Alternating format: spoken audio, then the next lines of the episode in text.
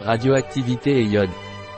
Ces jours-ci, tout le monde s'inquiète d'une éventuelle fuite radioactive ou d'un accident nucléaire dû à la guerre entre la Russie et l'Ukraine. La plupart des processus physiques ou chimiques que subissent les atomes affectent le cortex, c'est-à-dire les électrons qui tournent autour du noyau. Ce n'est que dans certains isotopes de certains éléments chimiques que les noyaux peuvent subir des transformations, dans lesquelles le noyau perd ou gagne de la particule. Le noyau se décompose et des noyaux plus petits se forment. Plusieurs petits noyaux se rejoignent pour former un noyau plus gros. En général, lorsque les atomes d'un élément subissent un processus dans le noyau, ils deviennent des atomes d'un élément chimique différent. Émission radioactive et la désintégration radioactive est le processus que subissent les noyaux de certains atomes, ce qui les amène à émettre des radiations. Ces atomes sont appelés isotopes radioactifs. Le rayonnement qu'ils émettent peut être de trois types, alpha, bêta ou gamma. Astérisque les rayonnements alpha sont des particules composées de deux protons et de deux neutrons. Leur charge est positive et ils sont émis à grande vitesse, bien qu'ils aient très peu de pouvoir de pénétration, quelques feuilles de papier peuvent les arrêter. Astérisque le rayonnement bêta est composé d'électrons.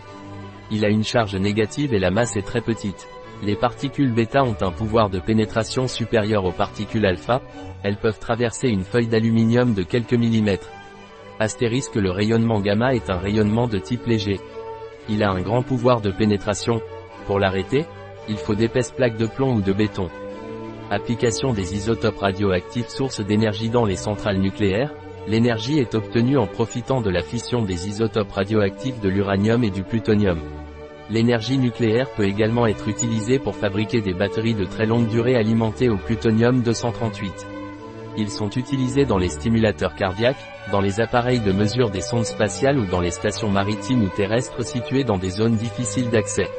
Médicaments en tant que méthode de diagnostic de certaines maladies, une substance, boisson ou injection, contenant un isotope émettant un rayonnement de faible énergie est administrée au patient potentiel. Cette substance est fixée sur l'organe et permet de l'observer en enregistrant le rayonnement qu'il émet. Le cancer provoque la reproduction rapide de certaines cellules et la formation d'une tumeur. Les isotopes qui émettent des rayonnements de haute énergie affectent le processus de reproduction cellulaire. Si ces isotopes sont administrés à un patient cancéreux, ils tueront plus de cellules malades que les cellules normales, car ces dernières se reproduisent moins. La radiothérapie est basée sur celle-ci, qui utilise différents isotopes comme l'or 198, le strontium 90 ou le cobalt 60.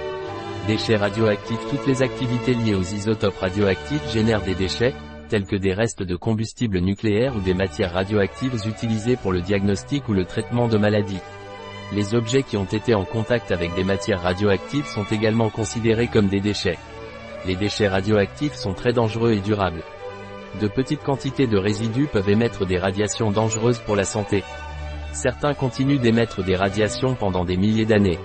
Les déchets radioactifs sont classés en déchets de faible, moyenne et haute activité. Les déchets de faible et moyenne activité sont ceux qui cessent d'être dangereux pour la santé en 300 ans maximum. Les déchets de haute activité proviennent des restes de combustible des centrales nucléaires ou des armes nucléaires. Il faudra des milliers d'années pour cesser d'être nocifs pour la santé. Un appareil appelé compteur Gégère permet de mesurer le rayonnement. Ces jours-ci, on s'inquiète beaucoup de cette question à cause de la guerre entre la Russie et l'Ukraine. Aussi à cause de la centrale nucléaire de Tchernobyl, qui n'a pas d'approvisionnement en électricité et ne peut donc pas continuer à être refroidie avec la possibilité de fuite radioactive. Et, d'autre part, la centrale nucléaire de Zaporia qui a une tour qui ne fonctionne pas et les autres sont en maintenance et ont également besoin d'électricité.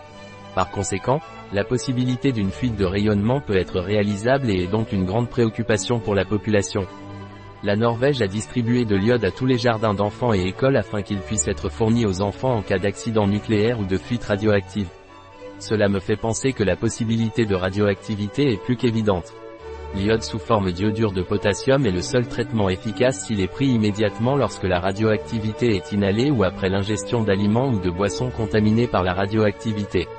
Lors d'un accident nucléaire, l'iode radioactif, lorsqu'il est inhalé, peut être absorbé par la glande thyroïde.